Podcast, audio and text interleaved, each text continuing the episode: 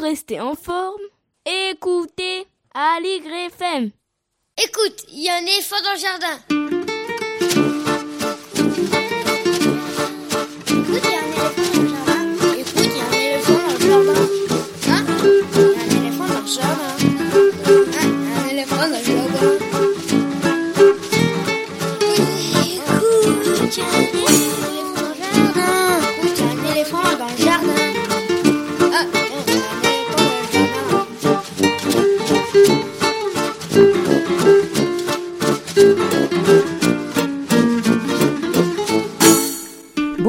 Bonjour, à toutes et à tous. Voici Qu'y a-t-il à l'intérieur et dehors aussi Épisode 9, la version toujours fabriquée à la maison par Véronique Soulet et Estelle Laurentin de Écoute, il y a un éléphant dans le jardin, notre émission hebdomadaire consacrée à l'actualité culturelle des enfants petits et grands, une émission pour tous les adultes qui n'ont pas oublié qu'ils ont d'abord été des enfants. Bonjour Estelle. Bonjour Véronique. Tu profites du soleil? Oui, alors là pour l'instant à l'intérieur, mais ça y est, on ressort. Nous ressortons, nous les adultes et les enfants aussi. Depuis la semaine dernière, on peut flâner dans les rues, retourner en librairie, découvrir les nouveautés. Alors ça reste timide, pas encore d'école ou de crèche pour tous. Et puis les théâtres, les lieux de spectacle, beaucoup de musées, les bibliothèques restent encore fermés pour un bon moment. Certains d'entre eux, cependant, cherchent, ils réfléchissent et sont en train de nous préparer des projets, dans le respect des précautions sanitaires obligatoires, bien sûr, pour s'échapper enfin du virtuel et revenir dans la vraie vie. Nous vous tiendrons au courant de ces initiatives au fur et à mesure. Les studios de la radio eux, sont trop petits pour accueillir raisonnablement plusieurs personnes à la fois. Ils vont rouvrir progressivement, mais pour le moment, écoute, il y a un éléphant dans le jardin, continue à se fabriquer à la maison, à l'intérieur donc, tout en allant voir ce qui se passe dehors aussi. Et vous pouvez nous écouter chaque mercredi à 10h30 à l'antenne d'Aligre FM 93.1 ou depuis le site de la radio aligrefm.org et quand vous voulez sur toutes les plateformes de lecteurs de podcasts. Pour s'abonner au podcast de l'émission, il suffit de chercher à éléphant dans le jardin sur votre plateforme habituelle et toutes les infos sont à retrouver sur la page de l'émission sur aligrefm.org. Comme les semaines précédentes et comme à notre habitude, nous tentons de faire écho à l'actualité culturelle et donc aux artistes, éditeurs, comédiens, auteurs qui continuent à faire vivre la création sur la toile, à la télévision, via les réseaux, le téléphone et dorénavant aussi de façon moins virtuelle pour proposer aux enfants de quoi nourrir leur imagination. Nous mettons en valeur ce qui nous semble original, réussi, intéressant, ce qu'on aime, avec des reportages, des chroniques, des interviews, des lectures, et toujours avec la complicité des chroniqueurs de cette émission. Au programme aujourd'hui. Les enfants au micro, dernier épisode. Pour notre rubrique réalisée avec la complicité du journal Paris Môme, nous avons proposé aux enfants autour de vous de s'enregistrer pour raconter un moment de leur quotidien des enregistrements à retrouver sur le site de Paris Môme. Aujourd'hui, vous allez entendre pour conclure cette série celui de Jules, 8 ans. Merci à tous les enfants au micro de ces dernières semaines et à leurs parents qui ont tendu le téléphone. Les petits papiers d'Estelle, la revue de presse d'Estelle Laurentin, donc ta revue, Estelle, c'est quoi le sujet du jour? Ah ben aujourd'hui, on va pas vraiment se démarquer parce qu'on va parler de, on va parler d'épidémie, mais on va parler d'épidémie virale et on va apercevoir au travers de la presse un petit changement plein d'espoir. euh, ensuite, je sais pas, est-ce qu'on retrouve les conseils cinéma d'Anne-Sophie Le Picard? Eh bien non, car Anne-Sophie Le Picard a repris le chemin de ses activités professionnelles qui lui laissent peu de temps. Alors nous espérons la retrouver très bientôt sur cette antenne. Et le cinéma laisse la place aux jeux vidéo. On reste donc dans le monde de l'image. Quentin Le Guevel, chroniqueur jeux vidéo de cette émission, propose chaque semaine un jeu vidéo qui vient de sortir. Oui, excellente nouvelle, ce retour du jeu vidéo. Et puis euh, l'interview aujourd'hui, ce sera une interview de qui? Eh bien, même si les librairies ont ouvert ou entrouvert leurs portes, les éditeurs s'inquiètent certainement à juste titre, de l'avenir de nombre de maisons d'édition indépendantes. Le 8 mai dernier, cinq éditeurs jeunesse ont lancé un appel à leur public. On en parle avec l'un d'entre eux, c'est Jean Poderos, éditeur aux éditions courtes et longues. Alors, pas de livre sans éditeur, ça on le sait, mais aussi pas de livre sans libraire. Du coup, il y a une nouvelle rubrique dans l'émission. Véronique, tu nous racontes ça? Oui, qui s'appelle Dans la vitrine de la librairie. Pour cette nouvelle chronique, chaque semaine, un ou une libraire présente un livre jeunesse qui est dans la vitrine. Et ce matin, on inaugure avec Morgane, libraire à la régulière, librairie qui est située dans le 18e arrondissement de Paris. Raconte-moi une chanson. Dans cette chronique, un artiste ou une personnalité du monde de la culture dite pour adultes conseille une chanson qu'il ou elle a envie de faire découvrir aux enfants. Aujourd'hui, c'est qui? Alors aujourd'hui, c'est Jean-Christophe Bonneau. C'est un pro de la musique, mais plutôt du côté administratif et financier. Un homme de l'ombre, donc, mais ça n'empêche pas la passion. Nous terminerons l'émission avec la lecture d'un extrait de littérature générale sur le thème de l'enfance avec Lionel Chenaille, sans oublier quelques découvertes ou informations glanées sur le net. Qu'y a-t-il à l'intérieur et dehors aussi La version toujours fabriquée à la maison de Écoute, il y a un éléphant dans le jardin. C'est l'émission qui ouvre des fenêtres sur l'actualité culturelle des enfants. Vous écoutez Ali FM et nous sommes ensemble pendant une heure et quelques, encore beaucoup à l'intérieur de nos maisons pour une émission qui se déconfine avec sagesse. Pour commencer, donc, place aux enfants. Ce matin, vous allez entendre Jules. Ouvrez bien vos oreilles, c'est les enfants au micro.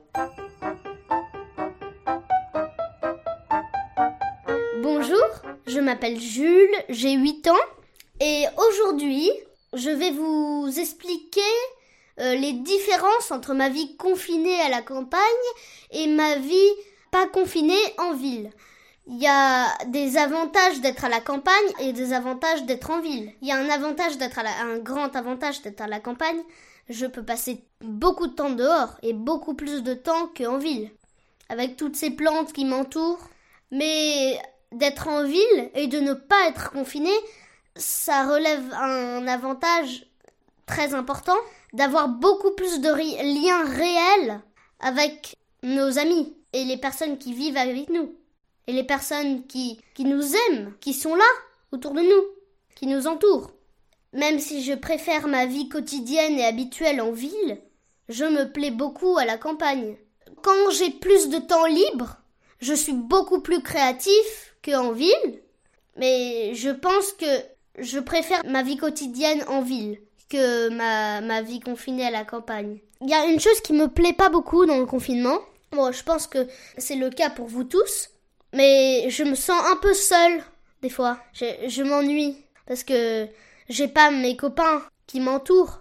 Je pense que c'est très important de pas toujours être entouré avec les mêmes personnes. Je pense que c'est très très important d'avoir des moments de solitude et d'avoir des moments passés avec des gens. Mais sinon, je me plais beaucoup à la campagne. Hein. Je, m'amuse comme un fou. Au fur et à mesure du temps, on s'habitue à cette vie différente et ça devient notre vie quotidienne, quoi. Mais au fur et à mesure du temps, euh, d'être entouré toujours avec les mêmes personnes, c'est un peu fatigant. Même si j'aime beaucoup les personnes qui m'entourent et qui vivent avec moi. Alors, euh, euh, je, vais vous dire au revoir. C'est tout ce que j'avais à vous dire euh, pour aujourd'hui. Et merci de m'avoir écouté.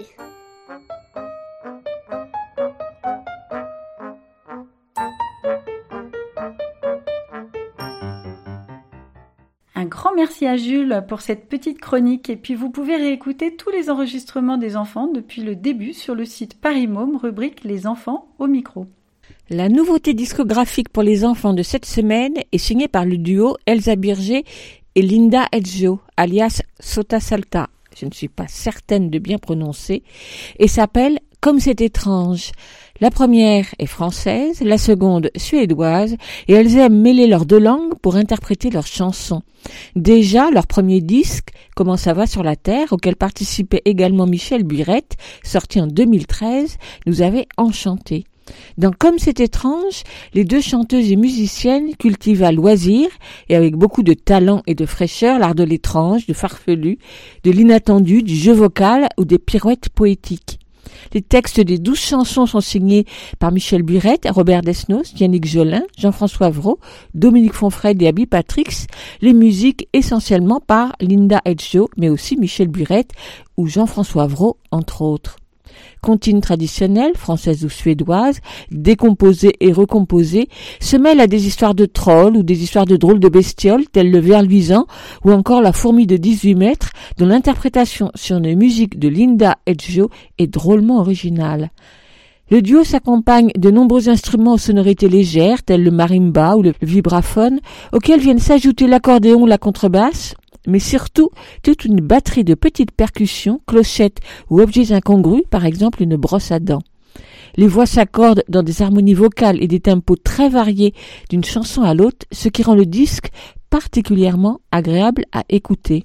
C'est donc comme c'est étrange de Sota Salta, c'est-à-dire Elsa Birger et Linda Edzo, un CD sorti à la fin du mois de mars dernier et distribué par Victor Melody pour tous les enfants, petits et grands, et pas seulement eux.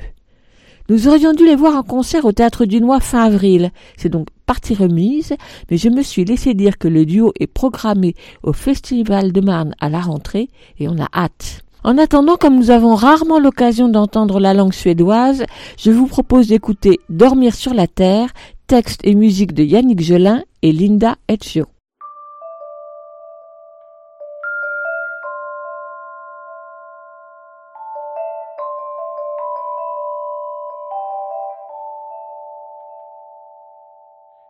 Tysta, nu ska alla sova, ingen vara vaken. Chut, il faut dormir maintenant. Tankar smyger fram ur vrårna, trippande på tårna. Mais des pensées sortent de tous les coins. Fiskar sover de i vattnet. Elles courent vers moi sur la pointe des pieds. Je suis réveillée et je pense. Fåglar, huvudet under vingen. Les poissons dorment-ils au fond de l'eau Les tapirs soupirent dans leur sommeil. Et les papillons font-ils des rêves? Mais je ne vois pas comment faire pour m'endormir sur la terre. Serpent des Cathy, qui t'ont dit, qui t'ont dit, tapis sous les lits. Fiskarna viskar i vassen, tistlarna tisslar och tasslar. Sticker kissarna i tassen. Des boas, des ravis, des rats morts. Igelkotten tirrar med taggarna, rävar sig raggarna. Tackorna tickar med tårna, tärnorna trängs upp i råna. Je ne vois pas Comment faire pour m'endormir sur la terre Je ne vois pas faire pour m'endormir sur la terre. Les oiseaux dans les airs viennent-ils tous dormir par terre Les mammouths dans des yourtes peuvent-ils dormir au mois d'août Au mois d'août.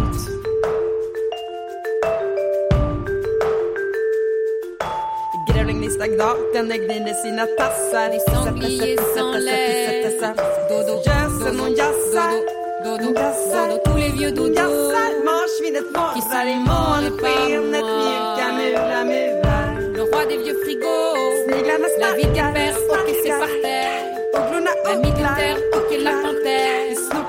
Snokar. un ami qu'on dit Whisper. Et quand il parie, on dit ma mère. Je ne vois pas Comment faire pour m'endormir sur la terre Les oiseaux dans les airs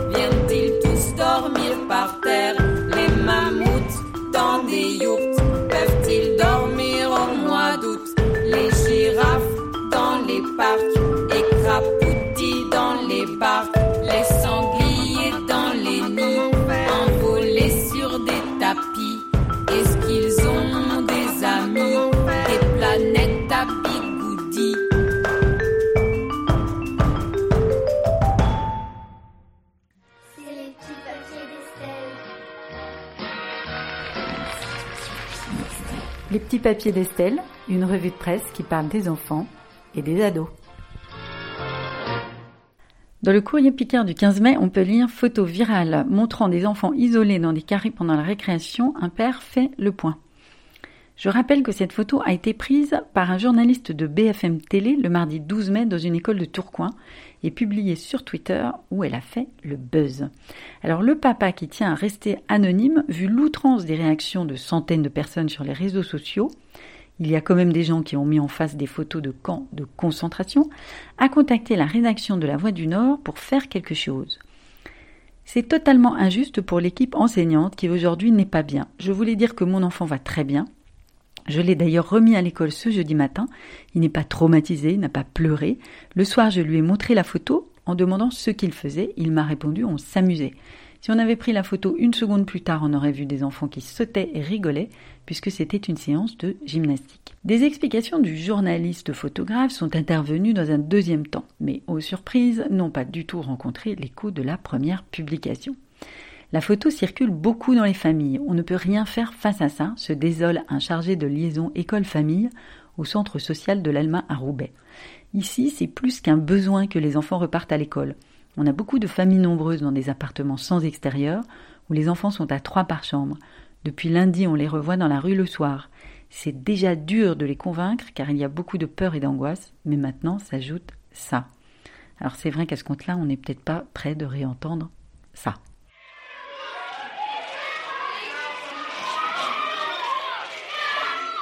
Dans 20 minutes, deux jours avant ce papier et le témoignage du papa, l'histoire a été racontée sous le titre Déconfinement à Tourcoing, la photo d'enfant assis dans un carré à l'école provoque l'émoi. On nous y rappelait qu'une photo publiée sur Twitter par un journaliste montre la distanciation sociale à l'école, matérialisée par des élèves invités à rester dans leur case.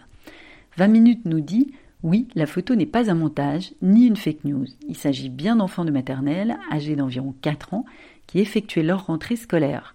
Mais une image fixe cache parfois une autre réalité. L'auteur, le photographe, explique, nous dit-on, le contexte de sa photo. Il s'agit de la récréation. Les classes y vont chacune leur tour. L'institutrice accompagne les faits. Ils ne sont pas punis et je n'avais pas l'impression qu'ils le vivaient mal. Mais, ajoute-t-il, c'était triste à voir. Il dit aussi que les enseignants ne sont pas convaincus par ce dispositif. Conclusion de l'article de 20 minutes, une chose est sûre, les enfants vont devoir s'habituer à rester dans leur case à la récréation, car ce dispositif est destiné à perdurer. Bon, les sons de cloche sont encore assez différents d'un article à l'autre, et en tout cas la photo dramatique a fait son chemin, tandis que les explications après coup ont intéressé un poil moins.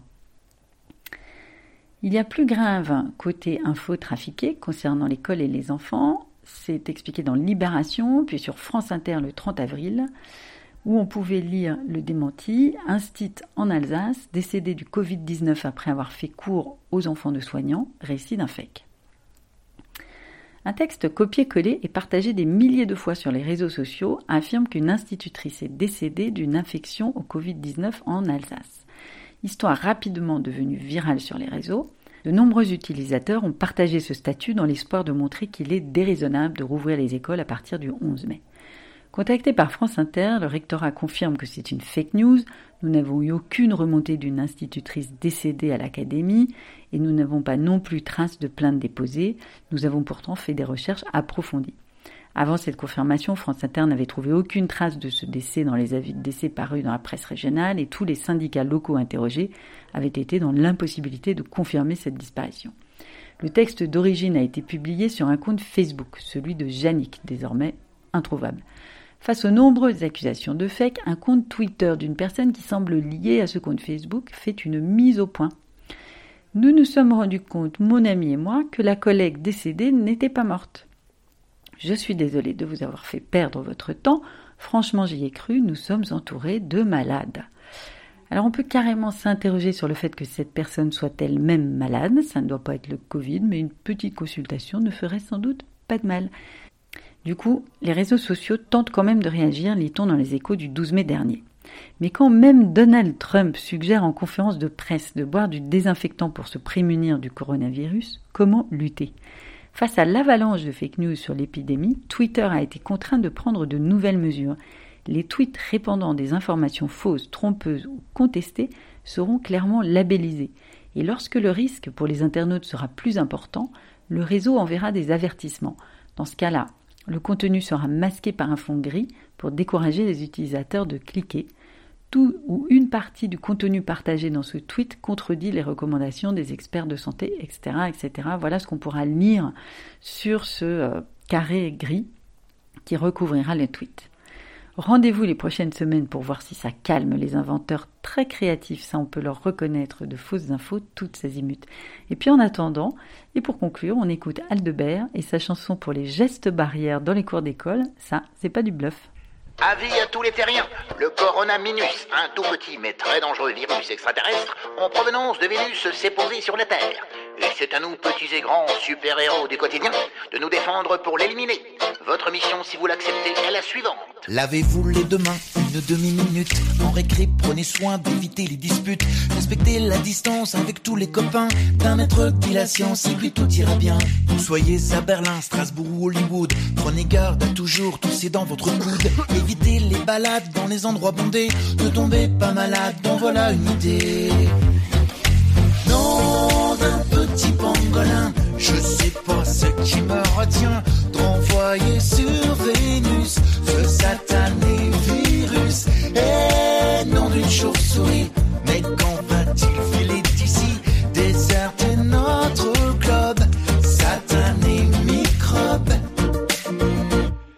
La condition requise pour aller mieux demain. Ne faites plus de bises, ne serrez pas de main. Mais pour être peinard, soyez mobilisés. Jetez votre mouchoir une fois utilisé. À l'école ou à la maison, restez zen et candide. Telle est votre mission et ce fichu Covid nous lâchera les baskets et nous crierons victoire. Partout sur la planète, on fêtera son départ. Nom d'un petit pangolin, je sais pas ce qui me retient de renvoyer sur Vénus ce satané virus. Et non d'une chauve-souris, mais quand va-t-il? Filer d'ici Déserter notre globe, satané microbe. Déserter notre globe, satané microbe. Vous écoutez Aligre FM sur 93.1. Véronique Soulet et Estelle Laurentin vous proposent une version confinée d'écoute Il y a un éléphant dans le jardin. Qu'y a-t-il à l'intérieur? Une émission faite à la maison. Même si on est dorénavant moins collé à l'ordinateur ou à la console, les amateurs et amatrices de jeux vidéo, on le sait, sont toujours friands de découvrir des nouveautés. Alors nous sommes bien contentes de retrouver Quentin Le Guével, chroniqueur de jeux vidéo dans cette émission depuis un bon moment. Il a profité du confinement pour jouer et dénicher quelques perles. Alors chaque semaine, il nous en présente une. C'est à lui.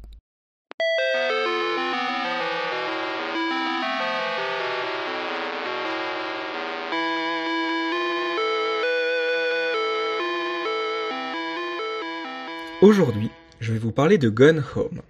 Alors oui, parler d'un retour à la maison, c'est quelque peu ironique à une époque où la maison, vous y passez déjà probablement beaucoup trop de temps à votre goût.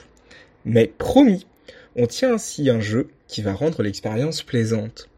Gone Home, donc, c'est un walking simulator, un simulateur de marche, où l'entièreté des mécaniques de jeu va se résumer à vous balader en interagissant avec des objets. Ça semble quelque peu monotone Ça le serait si la narration n'était pas à ce point virtuose, et c'est de ça dont j'ai envie de vous parler. Dans le jeu, vous incarnez Katie, qui revient d'un long voyage en Europe, et revient donc doucement dans sa maison de famille. Pas de réjouissance en vue cependant, puisque la maison est absolument déserte, passablement lugubre, et surtout résolument mystérieuse. Que sont devenus vos parents? Et Sam, votre petite sœur À vous de le découvrir. Chacun d'entre eux possède ses propres démons, et chacun d'entre eux sera esquissé au travers de dizaines d'éléments, qu'il s'agisse de courriers, de musique, de notes abandonnées ou de stickers punk collés sur un casier. Le personnage de Sam, notamment, la sœur, incarnera le gros des enjeux narratifs. Et bien que ça me déchire intérieurement de ne pas vous dire ce qui lui arrive précisément, je vous offre le plus beau cadeau qu'on puisse faire à quelqu'un qui découvre ce jeu, vous en laisser un peu de mystère. Ce que je peux vous dire cependant, c'est que Sam est un personnage incroyablement touchant, plein d'intelligence, de vie, et d'un sacré grain de folie qui vous donnera certainement un sourire affectueux et la quasi-certitude qu'elle ne vit sans doute pas la vie la plus aisée. Bref, Gone Home, ça a été pour moi une très belle révélation. Et, il faut le dire aussi, une très courte révélation. Le jeu pouvant aisément se boucler en deux heures. Clairement, si vous cherchez une expérience vidéoludique avec des mécaniques de jeu fines, faisant appel à votre stratégie et à vos réflexes, passez votre chemin. Si vous êtes par contre désireux de vivre une narration forte, de fouiller à l'intérieur d'un gigantesque manoir à la recherche de mille petits détails, et enfin, que vous avez une âme prompte à s'émouvoir des grandes tragédies personnelles, euh, traduction, que vous avez, comme moi, une petite chouquette à la place du palpitant, et bah vous allez y prendre un plaisir de dingue. Gone Home, c'est 15 euros environ, sur PlayStation 4, Switch, Xbox One, iOS, Windows et Mac. On y jouera dans l'idéal à plusieurs autour d'un écran, avec ses enfants à partir de 9-10 ans. Comme une histoire qu'on se lit à plusieurs, en sachant qu'il n'est pas nécessaire de tenir le clavier ou la manette pour profiter vraiment du jeu.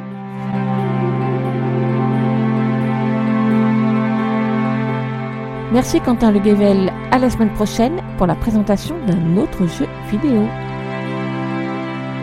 Si les librairies ont enfin réouvert leurs portes et peuvent ainsi approvisionner petits et grands en manque de lecture, l'inquiétude est grande dans le monde du livre, mis à mal par la crise sanitaire et ses conséquences économiques. Ainsi, avons-nous pu lire différents appels d'éditeurs, d'éditeurs indépendants, publiés ces derniers jours dans l'Humanité, Le Monde ou Mediapart et relayés sur les réseaux sociaux. Ils alertent les lecteurs de l'impact possible et sans précédent de la crise sur l'édition, menaçant jusqu'à la survie de ces maisons d'édition dites petites.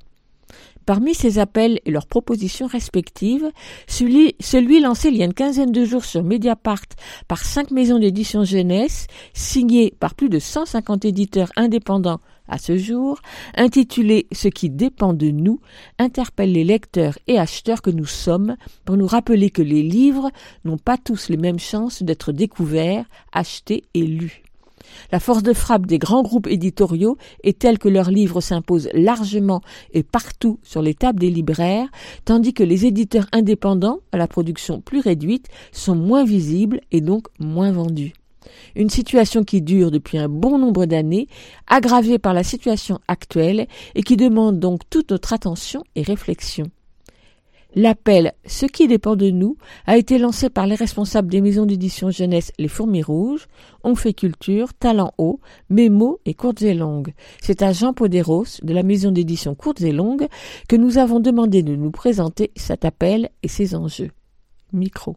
C'est un appel euh, de l'édition indépendante à son public. C'est ça qui est important. C'est, je pense, l'originalité de cet appel, c'est qu'il s'adresse à un public le plus large possible. Il a été euh, initié par cinq maisons qui sont euh, Talon Haut, Fourmi Rouge, euh, Mémo, Onfeuille et ma propre maison, Édition Courte et Longue. Et on a fait circuler cet appel ensuite auprès de plein de maisons d'édition indépendante pour savoir si elles adhéraient à notre propos, qui est de dire finalement cette crise liée au Covid va rebattre un petit peu les cartes parce que les libraires ont été fermés un long moment, les salons du livre vont être pour beaucoup annulés, reportés, euh, modifiés. Euh. donc l'accès des gens aux livres et aussi aux auteurs va être modifié et souvent abîmé quelque chose que le grand public n'a peut-être pas en tête, c'est qu'il y a en France une diversité absolument formidable, une diversité éditoriale formidable, mais qui est souvent le fait d'une surproduction où s'entassent mille et mille livres qui viennent plein d'horizons différents. Savoir que France, l'édition est détenue entre 70 et 80% par des grands groupes d'édition, et le reste, c'est des éditeurs indépendants. Ces éditeurs indépendants, la seule manière qu'ils ont de vivre, c'est d'être présents en librairie.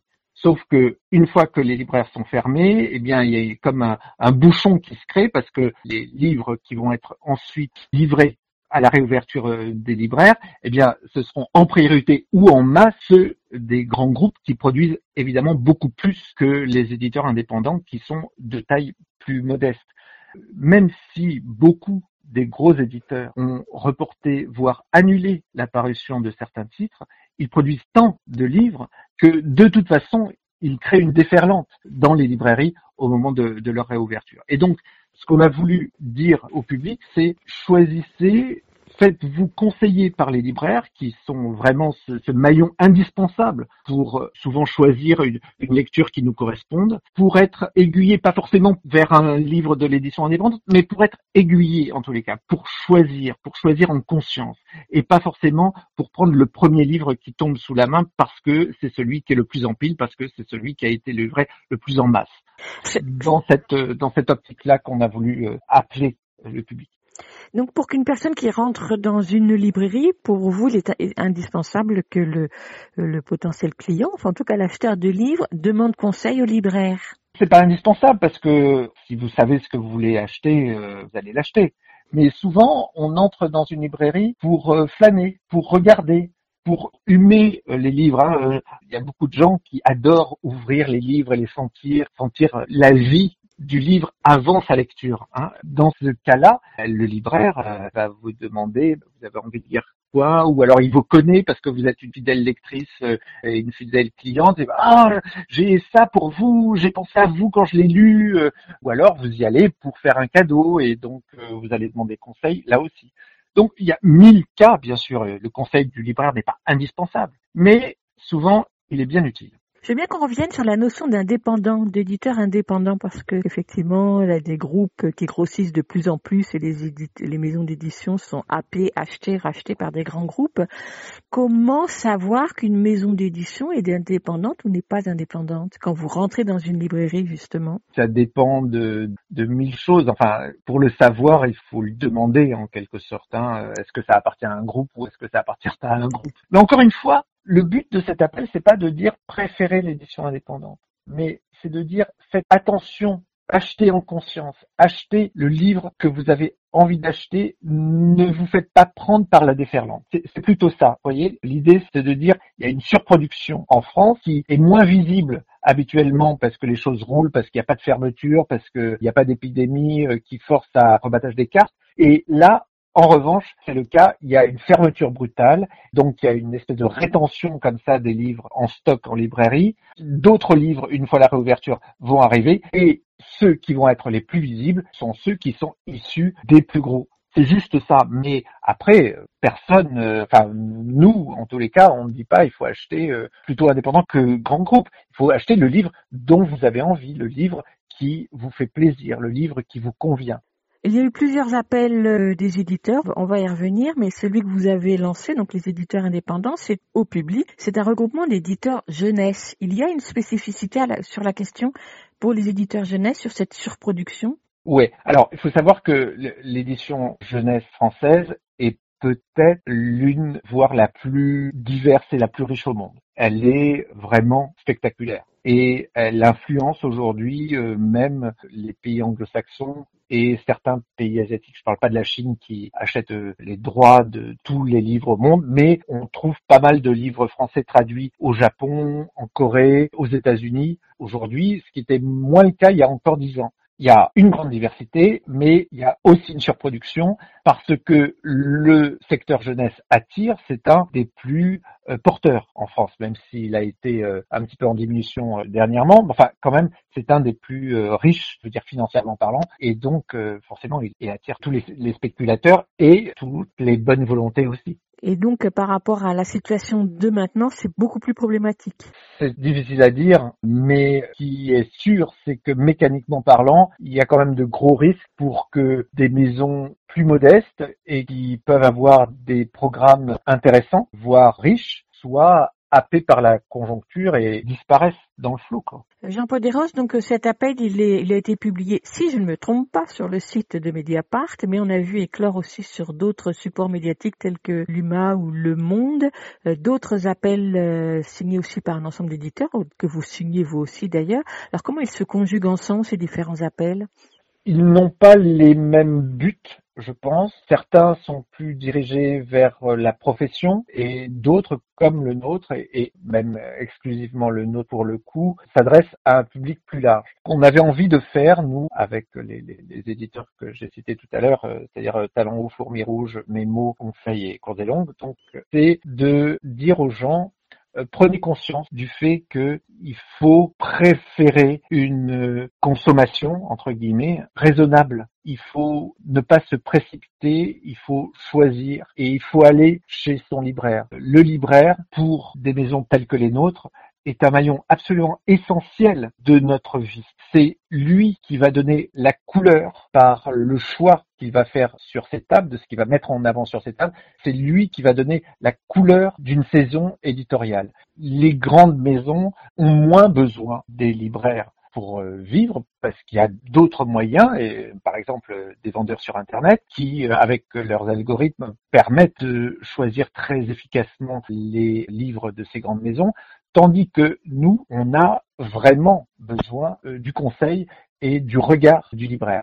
En retour, c'est parce que cette variété existe chez le libraire qu'il y a aussi sur les tables des libraires, et c'est très bien comme ça, les livres de grandes maisons d'édition. Est-ce qu'on pourrait inciter les librairies à, mettre plus en avant les livres des maisons d'édition indépendantes?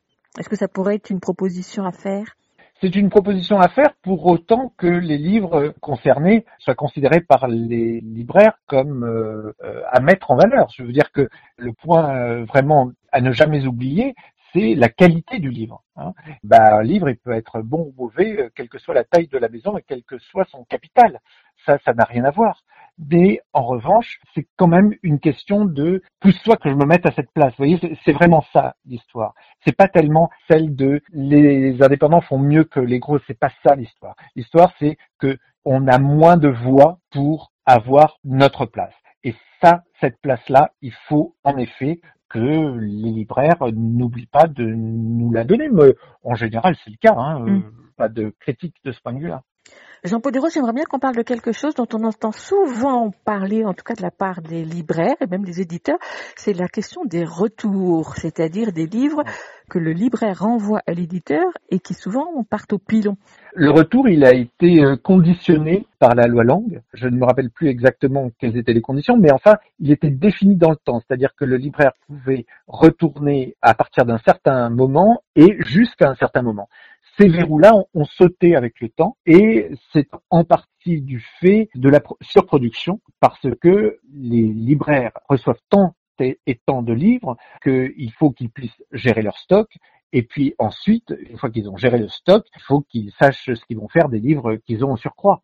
Et les livres qu'ils ont en surcroît, ils retournent. Alors, il faut savoir, pour comprendre les malheurs de, de l'édition indépendante, il faut savoir que tout livre retourné est remboursé par l'éditeur au libraire. Si le libraire paye euh, à l'aller le livre qu'il achète, ensuite, s'il ne l'a pas vendu à un lecteur, eh bien, le livre qui est retourné à l'éditeur, l'éditeur le rembourse au libraire, même si euh, le livre euh, est en mauvais état. Enfin, toutes sortes de choses qui étaient verrouillées à l'origine. Il fallait tenir compte de l'état du livre, tenir compte de, du temps au moment, du moment où le livre allait être retourné pour que le livre soit remboursé ou non. Eh bien, tout cela a sauté pourquoi? Ben Parce qu'il y a une surproduction telle que ce n'est pas gérable par les libraires. Et cette surproduction, elle produit un autre euh, méfait, c'est le pilon.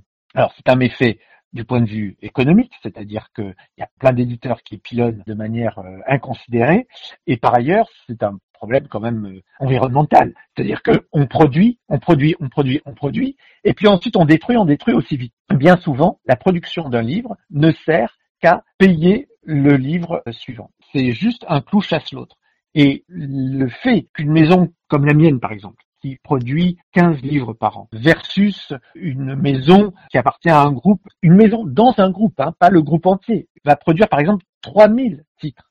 C'est insensé. Est-ce qu'on a besoin de ces 3000 titres? On n'a pas besoin de ces 3000 titres. C'est évident que tous ne sont pas bons. Et nous, quand on en produit 15, ben, j'espère, j'espère que les 15 valent la peine d'être publiés. Et en tous les cas, nous faisons en sorte de publier ces 15 livres pour ne pas provoquer trop de retours. De toute façon, nous, on pilonne vraiment uniquement ce qui est en mauvais état et qui ne peut même pas être donné à des associations. Mais ce n'est pas le cas de certains éditeurs qui, même en retour de salon, envoient directement les livres à la benne. Quoi. Ça, il faut vraiment en prendre conscience parce que c'est aussi un des éléments. Alors, on parle beaucoup de l'agriculture et, et ce genre de choses, mais c'est un des éléments de notre réflexion de consommateur il faut que le lecteur pense qu'il doit choisir aussi en fonction de ce que provoque la surproduction. Aujourd'hui, on a pris conscience de cela pour ce qui est des produits alimentaires. On force euh, les supermarchés euh, à donner à des associations,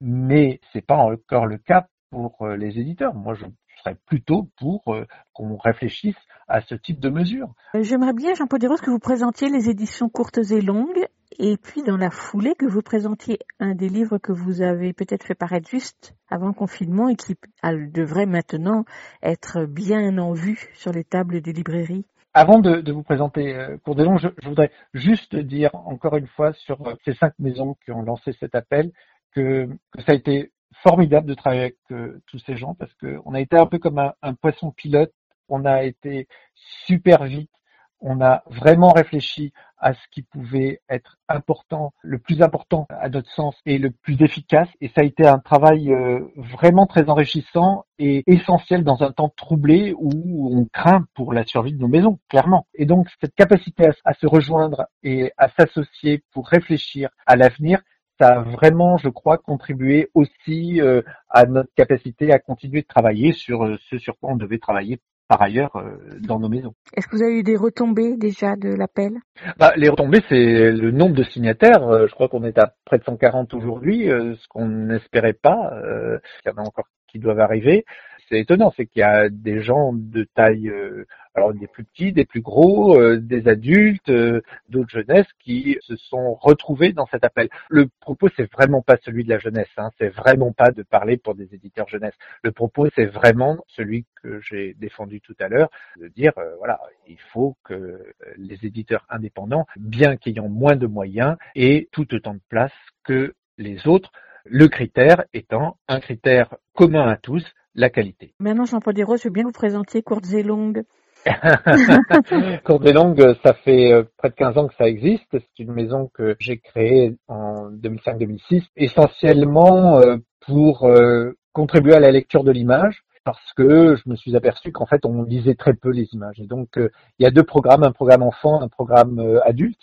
C'est vrai que le programme enfant est, considérablement plus développé que le programme adulte, mais le programme adulte euh, continue de vivre. Il va y avoir trois livres très importants qui vont sortir en 2021 et 2022. C'est une maison qui, dans son évolution, a voulu toujours chercher l'originalité, la qualité de production et aussi évoluer avec ses auteurs. C'est très important pour moi d'avoir la confiance des gens avec qui je travaille et de leur être fidèle et qu'ils me soient fidèles et qu'on puisse grandir ensemble. On a vu l'évolution comme ça de, gens euh, que j'aime beaucoup, avec qui j'ai beaucoup d'affinités.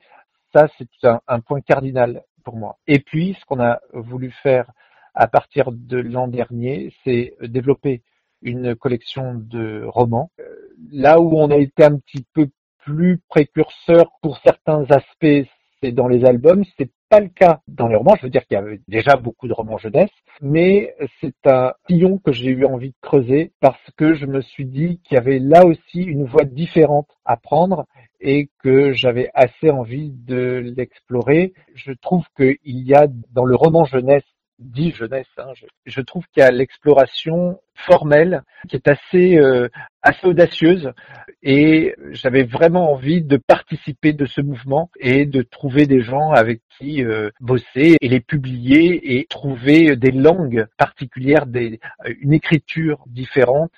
Et alors on dit pour la jeunesse, mais enfin Aujourd'hui, euh, il y a des choses tellement diverses qui se font euh, pour les jeunes que. C'est plutôt jeunes adultes, on peut même dire, non? Oui, oui, oui, absolument, absolument. Vous n'allez pas pouvoir citer tous les auteurs ni tous les livres de votre maison, mais donc on va falloir faire un choix pour nous proposer un titre que vous avez envie de mettre en avant. Si vous permettez, juste les deux titres de mars qui devaient sortir en mars et hum. qui ne sont pas sortis euh, à cause du confinement.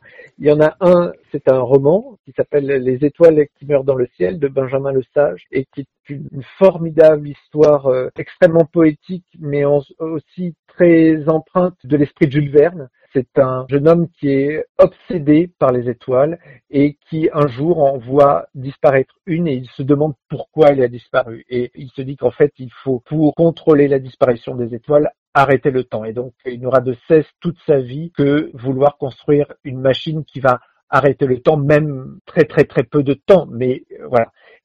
J'en dis pas plus. L'autre euh, livre, c'est un album de Nancy Gilbert et Anna Griot. Ben, vous voyez, je parlais de collaboration. Euh, Nancy Gilbert et Anna Griot les avaient réunis pour un documentaire fiction qui s'appelle L'Arboretum. Et là, elles avaient très très envie de retravailler ensemble. Anna Griot, c'est toute jeune illustratrice. Nancy Gilbert, on la connaît bien, c'est une auteure euh, qui touche à la fois aux romans, aux albums, aux documentaires. Et elles ont exploré un thème qui était, je crois, essentiel pour Anna, parce qu'Anna crée beaucoup ses dessins dans la nuit ou avec des, fonds très sombres. Et un jour, on s'est dit que ce serait bien de savoir ce qui l'a poussé à créer toujours dans le noir comme ça. Et donc, euh, l'une et l'autre ont correspondu, se sont parlé et elles ont écrit un merveilleux album qui s'appelle Nuit et qui se passe essentiellement dans la nuit et dans les profondeurs de l'océan pour qu'un jour, le personnage qui est une petite fille sorte des profondeurs et sorte à la lumière. Alors, je tiens en général beaucoup à mes livres, mais je trouvais que ces deux livres en point d'orgue comme ça pendant le confinement et puis ressortant euh, aujourd'hui, c'était euh, un très beau signe. C'est bien que vous rappeliez les titres et les auteurs de ces deux livres. Alors, c'est Les étoiles qui meurent dans le ciel de Benjamin Lesage et Nuit de Nancy Gilbert et Anna Griot. Merci beaucoup, Jean Poderos. Merci, Véronique. L'appel Ce qui dépend de nous a été publié sur le site de Mediapart le 8 mai dernier. Vous trouverez le lien sur notre site à la page de l'émission. Et tout de suite, on écoute une seconde chanson du disque du jour Comme c'est étrange, du duo Sota Salta. La chanson de Dominique Fonfred et musique de Gérard Chiracusa s'appelle Attention au loup. Le CD est distribué par Victor Melody. 1, 2, 3, nous irons au bois. 1, 2, 3, på det fjärde ska det ske. 4, 5, 6, cueillir des cassis. På det femte gäller det, på det sjätte smäller det. 7, 8, 9, och det nicher un neuf. 7 och 8 jagar råtta, 9, 10 slår med lie. 10, 11, 12, attention ça bouge.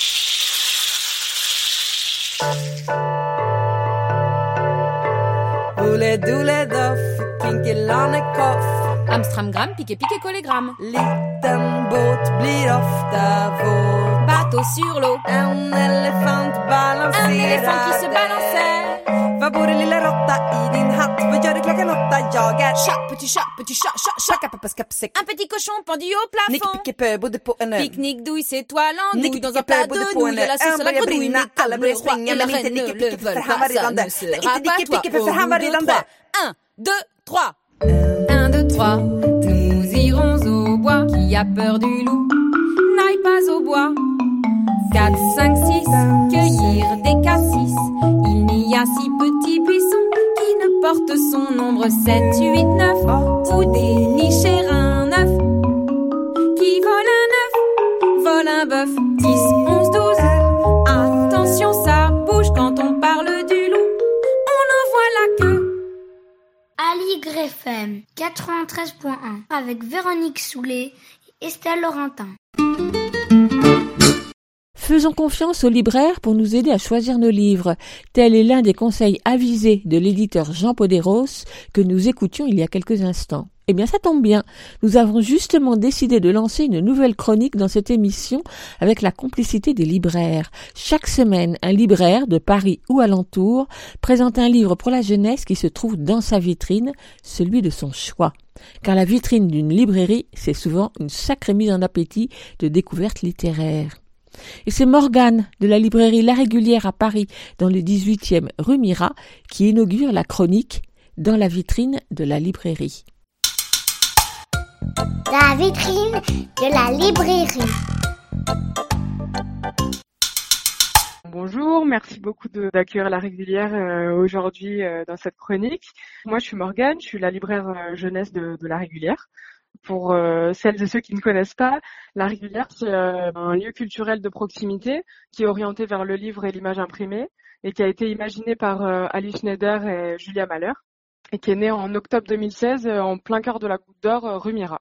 Donc c'est une euh, librairie généraliste, un café qui est modulable pour recevoir des ateliers et un espace d'exposition où on présente les œuvres des artistes qu'on reçoit lorsqu'on fait des lancements. Sa particularité, c'est euh, cette orientation qui est plurielle et c'est surtout la volonté de mettre en avant la création indépendante, euh, surtout en BD et en jeunesse. Donc l'album euh, qui est dans notre vitrine en ce moment et qu'on va vous présenter, c'est le guide de survie dans la jungle de l'autrice illustratrice Ao Shuo et qui est publié par les éditions 2024. 2024, c'est une maison d'édition de bande dessinée et de livres illustrés qu'on aime beaucoup et qu'on soutient vraiment très fort à la régulière dans notre rayon BD. Ils ont d'ailleurs fêté euh, leurs 10 ans pendant le confinement. Les enfants ont beaucoup de chance parce que leur label 4048 a été lancé en 2019. C'est la collection jeunesse de la maison. Et à chaque fois, comme pour les adultes d'ailleurs, les publications ont vraiment un petit quelque chose qui fait la différence. Donc ce manuel de survie, c'est la troisième publication sous ce label et c'est vraiment une petite merveille. C'est un, album à la couverture toilée de petites dimensions, aux couleurs pastel, et c'est aussi une BD sans texte. Il faut bien le préciser parce que c'est aussi euh, ce qui fait son originalité et toute sa beauté. On y suit une créature très attachante, un peu barbapapa sur les bords, qui trouve un manuel de survie qui est tombé par terre euh, de la poche d'un randonneur. Donc elle va se mettre à le lire et euh, tenter d'appliquer tous les conseils qu'elle y trouve avec les moyens euh, du bord. Donc c'est drôle et c'est très intelligent, c'est plein de péripéties, ça parle d'aventure et de découverte. Et ce qui est vraiment chouette, c'est que ça parle aussi du pouvoir des livres, de nous emporter très loin et de nous permettre aussi d'imaginer des mondes différents et surtout plus poétiques.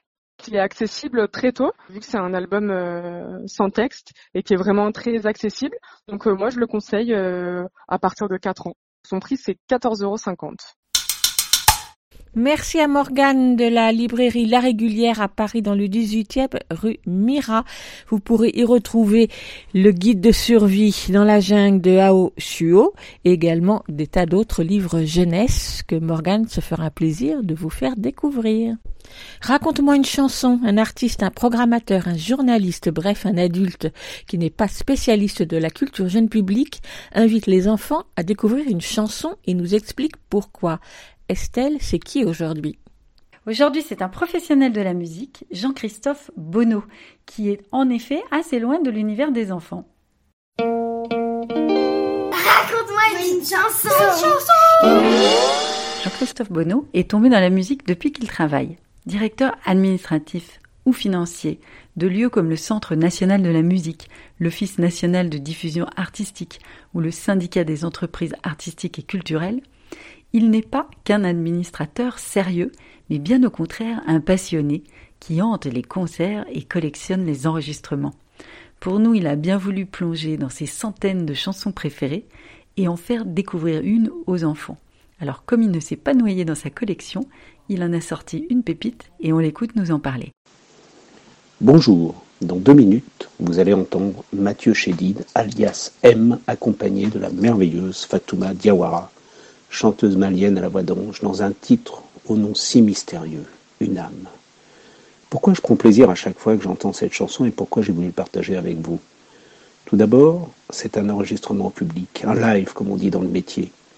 J'ai voulu me et nous rappeler que la musique est une matière vivante qui se regarde autant qu'elle s'écoute. Et moi, j'aime particulièrement regarder la musique en concert. Surtout qu'en ce moment, à l'heure où on se parle, il n'y a plus de concert. Mais ne soyons pas tristes ou chafouins. Le live, c'est une émotion renforcée. Mathieu Chédid est l'un de nos chanteurs les plus magiques à aller voir en concert.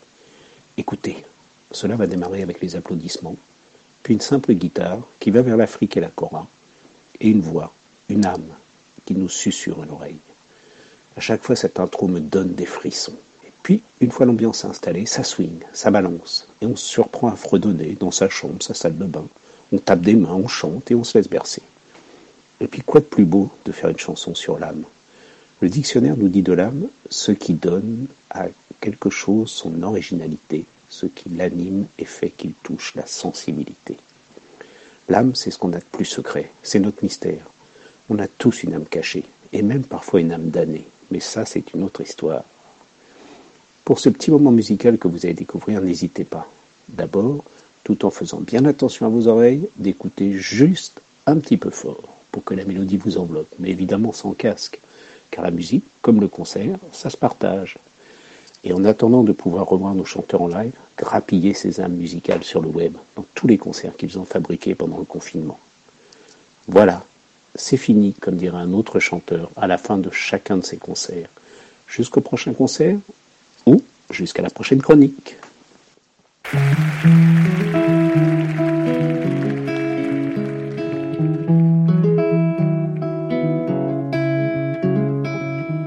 J'aimerais un son, une fusion. Ni être un homme, ni être une femme. Y a-t-il un nom, une solution? Dans ma langue, ça s'appelle une âme. corona bena kube benerani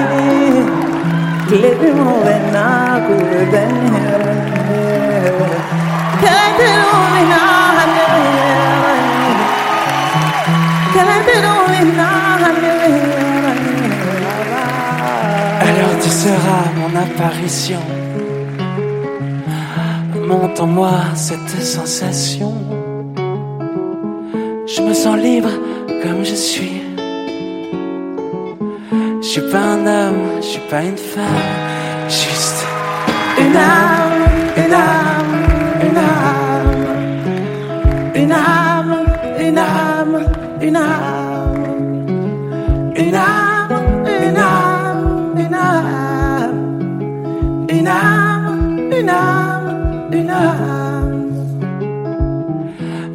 les âmes de ma vie.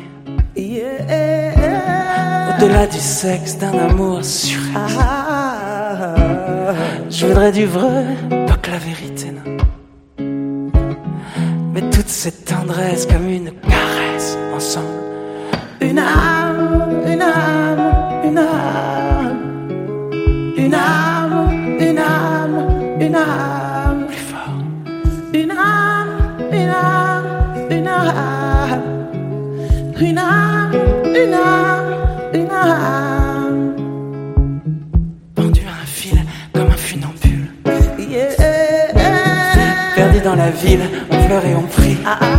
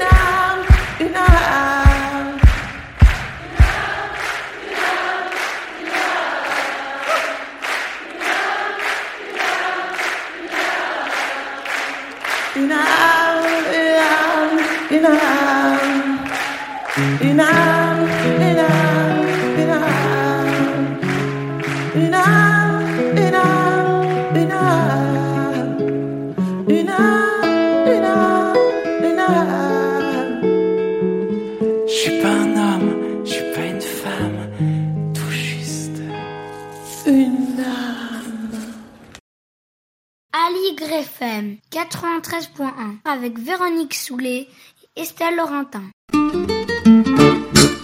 On termine l'émission avec la lecture d'un extrait de littérature générale sur le thème de l'enfance avec Lionel Chenaille. Bonjour Lionel. Bonjour Véronique. Qu'est-ce que tu vas lire aujourd'hui?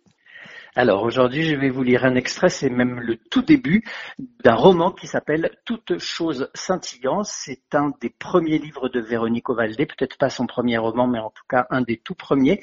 C'est l'histoire de Nico. Nico est une petite fille qui vit à Kukjuak, une, île polaire oubliée.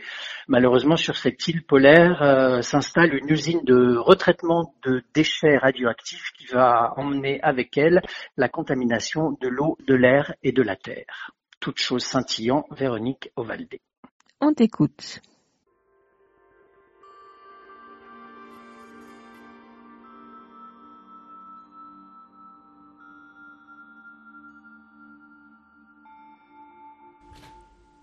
En fait, mon père n'est pas mon père. J'ai été échangé à la naissance contre une autre petite fille, plus rouge, plus solide, avec de vrais cheveux et un corps en bien meilleur état de marche. Une petite fille moins silencieuse et moins inquiétante. C'est toujours ce que dit mon père. Il dit elle est inquiétante. Il me regarde un moment et il dit elle est inquiétante. Il s'éloigne un peu comme s'il avait peur de se laisser contaminer par ma bizarrerie. Il a un léger recul et je prends un air vraiment inquiétant. Je souris en le regardant de côté et je m'amuse et je me répète tout bas de toute façon, tu n'es pas mon père. Je suis né une nuit de lune froide, l'une de ces nuits qui, au pôle, à Kujouak, s'étendent sur des jours et des jours, accompagnées de blizzards et de beaucoup de tumultes. Durant la longue nuit d'hiver de cette année-là, trop de bébés sont nés. Toutes les femmes, les plus jeunes, encore toutes petites, impubères, j'en suis sûr, et les plus âgées, déjà au crépuscule, Abasourdies d'avoir vu s'arrondir leur ventre sec, toutes les femmes mettaient bas. C'est ainsi que ma mère commençait mon histoire. Elle seule m'en parlait. Elle s'asseyait à la table de la cuisine, les paumes bien à plat de chaque côté de son petit verre épais. Elle s'installait et je venais près d'elle. Je ne venais pas parce que son récit m'intéressait, je l'avais entendu des dizaines de fois. Je venais simplement calmer sa douleur. Je venais moi aussi m'asseoir à cette table, les paumes également bien à plat sur la toile cirée, juste pour apaiser sa solitude. Je n'écoutais pas. Non, je n'écoutais pas sa litanie. Ma petite tête faisait deux tours et s'en allait. Elle sortait par la porte, toujours par la porte, et volait jusqu'au lac. Ma petite tête vagabondait pendant que ma mère me récitait sa complainte. C'était un moment doux d'ailleurs. Nous étions seuls, elle avec sa mythologie, et moi avec mon vagabondage. Nous étions bien. Je pouvais goûter le silence au moment où sa main droite s'emparait du verre, s'attardant un instant en l'air comme hésitant à prendre encore une rasade, et puis se résignant encore. Je souriais, et je la laissais parler de cet hiver lointain où j'étais né. Elle disait, et le bruit de sa bouche était un petit bruit mouillé, elle disait La cabane de Kumiku nous a toutes abrités. Je regardais dehors, la neige et son scintillement tranquille sous le soleil. Je la laissais continuer, je laissais ma mère ressasser, elle me jetait un œil, observant mon sourire, s'interrogeant sans doute, mais n'ignorant rien de moi, connaissant ma gentille bizarrerie, s'en accommodant finalement puisque j'étais bien la seule à écouter son histoire. Elle répétait que la cabane de la Kumiku, la plus chaude et la plus solide, avait servi de maternité, que les enfants y étaient nés dans un grand tonnerre, perplexes d'apparaître en même temps au jour, à la glace et à l'humanité, mais une humanité des premières fois, braillarde et querelleuse. Elle racontait que les femmes s'étaient chamaillées les paillasses, certaines y allant sur le plancher, les bébés sortant de là comme ils pouvaient, sortant des ventres, avec régularité, comme si rester une nuit de plus à l'intérieur était devenu impossible. Ces apparitions s'étaient faites dans une grande confusion. Il y avait des petits partout. Comment s'y retrouver? répétait ma mère en soupirant, se vidant de la grande quantité d'air qui séjournait dans ses poumons. Une forte odeur d'entrailles s'échappait de chez la Kumiku. Les femmes avaient entendu les bêtes rappliquer, gratter aux portes et cogner le toit. Les plus vaillantes d'entre les femmes les chassèrent, disposèrent des parfums dans des coupelles à la porte de la cabane de Kumiku et alimentèrent de petits brasiers dans la neige au pied des murs, tenant ainsi les bêtes à distance de la maison. Mais on voyait encore leurs yeux luire dans l'obscurité, on les savait tapis, patientes, promises, on connaissait leurs désirs et leurs faim. Certaines femmes s'affolèrent, se mélangèrent les petits, il y eut des drames et des détresses, elles discutèrent, s'échangeant de nouveau les minuscules, parlementant, pépiant et jaugeant, un œil de son père, la bouche à sa mère. Comment s'y retrouver?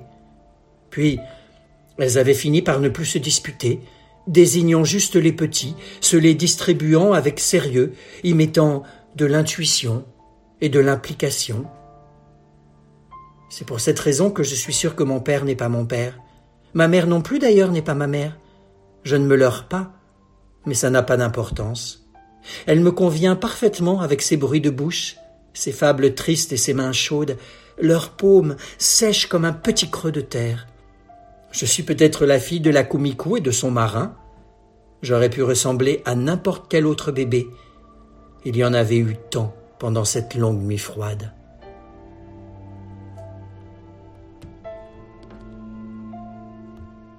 Merci Lionel. Est-ce que tu peux nous rappeler le titre du livre? Oui, tout à fait. Ça s'appelle Toutes choses scintillant. C'est de Véronique Ovaldé. C'est paru aux éditions L'Ampoule en 2002 et on peut le trouver en édition de poche aux éditions J'ai lu. Merci Lionel et à la semaine prochaine. À la semaine prochaine. Qu'y a-t-il à l'intérieur? Et dehors aussi La version toujours fabriquée à la maison d'écoute Il y a un éléphant dans le jardin. C'est fini pour aujourd'hui. Nous vous donnons rendez-vous mercredi prochain, même heure, même fréquence. En attendant, vous pouvez réécouter cette émission sur le site aligrefm.org, sur la plateforme de podcast Ocha ou votre plateforme habituelle, et bien sûr vous abonner pour retrouver tous les épisodes précédents. Toutes les infos sur la page de l'émission. À la semaine prochaine pour voir et savoir ce qu'il y a à l'intérieur et dehors aussi. Ce sera la dixième de cette série d'émissions spéciales de Écoute, il y a un éléphant dans le jardin. À la semaine prochaine. À la prochaine. À plus. À la prochaine. À plus. À la prochaine. À plus. À la prochaine. À plus.